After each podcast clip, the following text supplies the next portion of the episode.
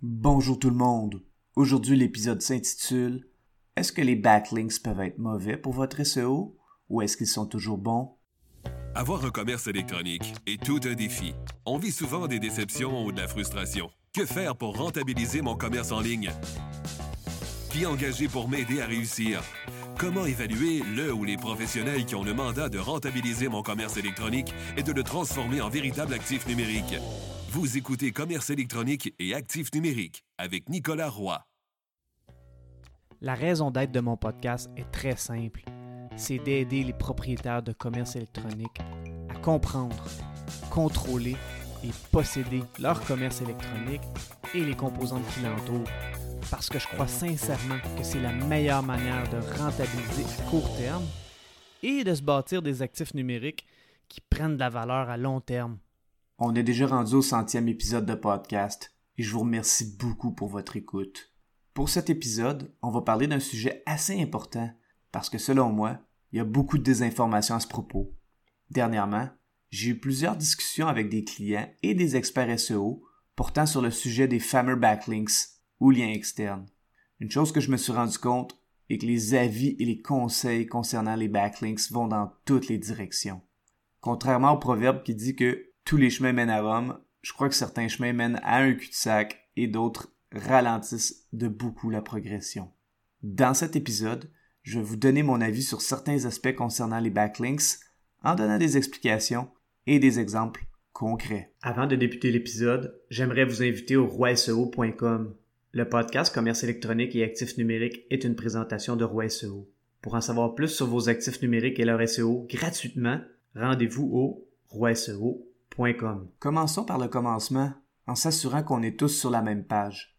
Un lien externe ou un backlink, c'est lorsqu'un site web et surtout un nom de domaine différent du vôtre envoie un lien vers votre site web et surtout vers votre nom de domaine. En gros, c'est un vote de confiance où un de domaine en endosse un autre et Google aime ça parce que c'est une preuve de confiance. C'est ce qu'on appelle du off-page SEO parce que ce type de SEO se fait à l'extérieur de l'optimisation qui peut être faite sur les pages de votre site web.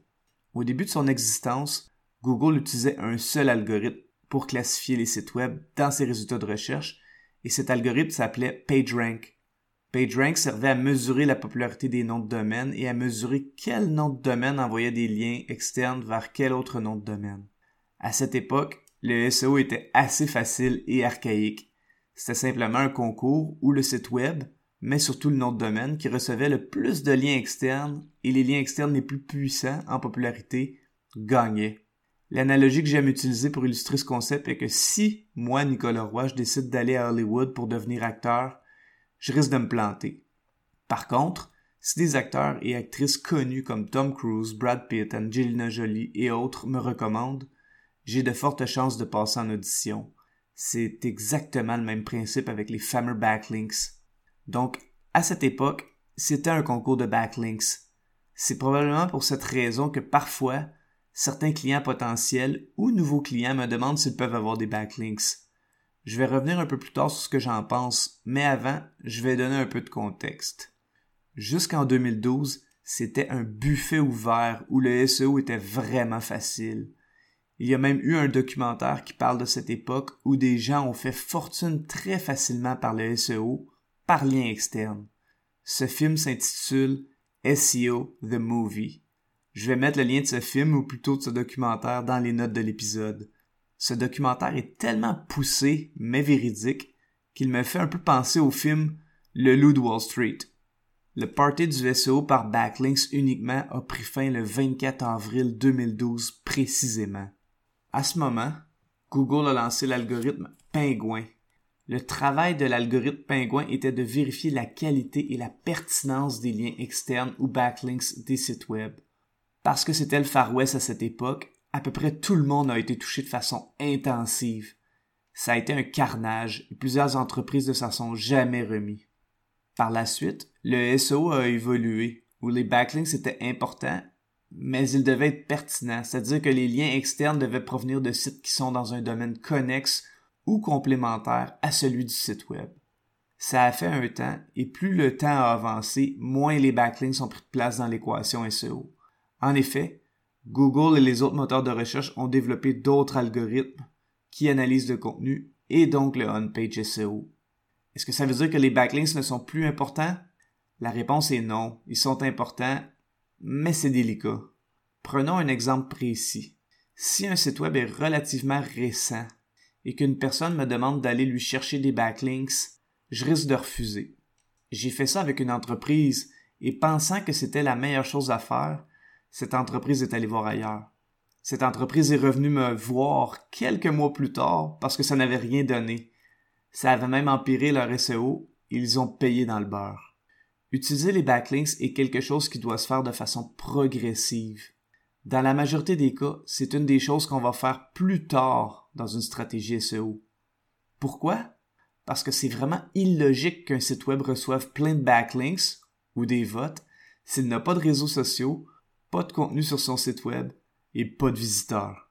Dans un contexte naturel, les backlinks arrivent après que ces choses-là soient arrivées, sauf pour les liens créés par les comptes de médias sociaux.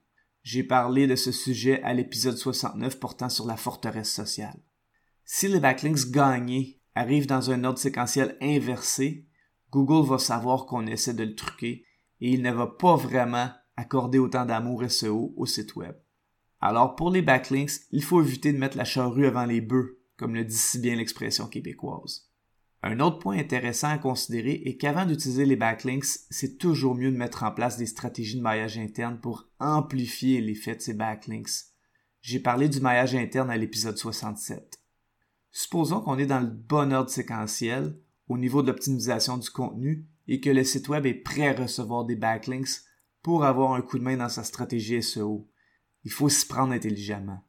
Aller chercher des backlinks peut se faire de différentes façons, mais la meilleure façon consiste à faire du PR, c'est-à-dire contacter des entreprises complémentaires à vos produits et services et de discuter avec eux. Il faut éviter de quêter des liens comme un sans-abri sur la rue, sinon ça va être un échec autant au niveau du résultat qu'au niveau de la perception de votre marque. Certains experts vont dire que les liens externes doivent avoir un bon équilibre entre la qualité et la quantité. Il y a un outil créé par Majestic qui évalue le Trust Flow et le Citation Flow. Le Trust Flow, c'est la qualité des liens. Est-ce que les liens que votre nom de domaine reçoit proviennent de noms de domaine jugés comme propres et est-ce que leur contenu est pertinent? C'est ce que le Trust Flow indique. Le Citation Flow est la quantité et la vitesse à laquelle votre nom de domaine reçoit des liens. Certains experts SEO vont dire qu'idéalement, on veut que ces deux chiffres soient le plus proches possible pour qu'il y ait un équilibre entre la qualité et la quantité des liens reçus. Je dirais que je suis partiellement en accord et partiellement en désaccord avec ça. Disons que pour un site web relativement jeune qui est prêt à recevoir des backlinks, c'est vrai que cet équilibre est important.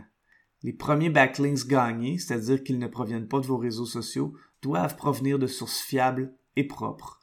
Je ne rentrerai pas dans le sujet des PBN et des Link Farms, mais j'en ai parlé à l'épisode 69 portant sur la forteresse sociale. D'un autre côté, plus un site web et son nom de domaine deviennent gros et bien référencés, moins cet équilibre est important. Pourquoi? Parce que plus un site web est connu, plus n'importe quel autre site web risque de lui envoyer un backlink parce que c'est un site web qui a souvent une marque forte et ou un solide SEO. Google est conscient que les sites web les plus vus dans ses résultats de recherche vont recevoir plein de liens externes. Ces backlinks sont envoyés vers ces sites web parce qu'ils sont pertinents ou par tentative de SEO négatif.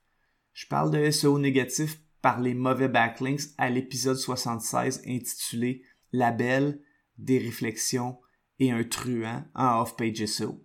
Google a donc un algorithme de protection des sites web qui performe bien parce qu'il sait que le ratio de quantité de liens par rapport à la qualité ou la pertinence des liens risque d'être très débalancé. D'ailleurs, quand on analyse le profil des liens d'un gros site web, ça ressemble à une courte pointe où il y a de super bons liens, mais où il y a aussi de très mauvais liens. Ces gros sites web ne sont pas tassés par Google pour autant. Et dans ce cas précis, Google utilise d'autres aspects pour mesurer la force de la marque et le SEO. D'ailleurs, ça me mène à mon prochain point. Est-ce qu'il peut y avoir des mauvais backlinks? En fait, un outil SEO qui se nomme SEMrush appelle ça du backlink toxicity ou toxicité de lien externe. Sur ce point, la réponse est que oui, ça existe et j'en ai parlé à l'épisode 76. Par contre, quand un client est abonné à SEMrush, qui est un outil SEO, et qu'il reçoit un courriel de la part de SEMrush pour lui dire qu'il a des liens toxiques qui pointent vers son nom de domaine, je reçois souvent un transfert de ce courriel et dans la majorité des cas, c'est du vent. Avant de faire n'importe quelle action, je vérifie l'état du SEO pour voir s'il y a eu des impacts négatifs. Dans la grande majorité des cas, il n'y a pas eu d'impact. Dans ce cas, j'évite de désavouer ces backlinks auprès de Google.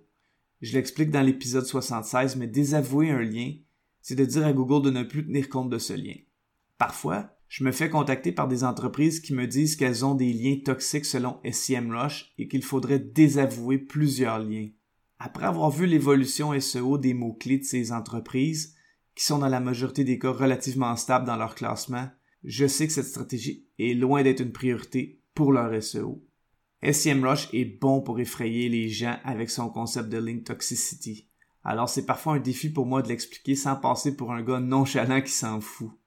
En fait, je veux simplement investir du temps et de l'énergie dans les actions qui donneront le plus de résultats SEO plutôt que de répondre au sentiment d'urgence créé par l'outil SEMrush.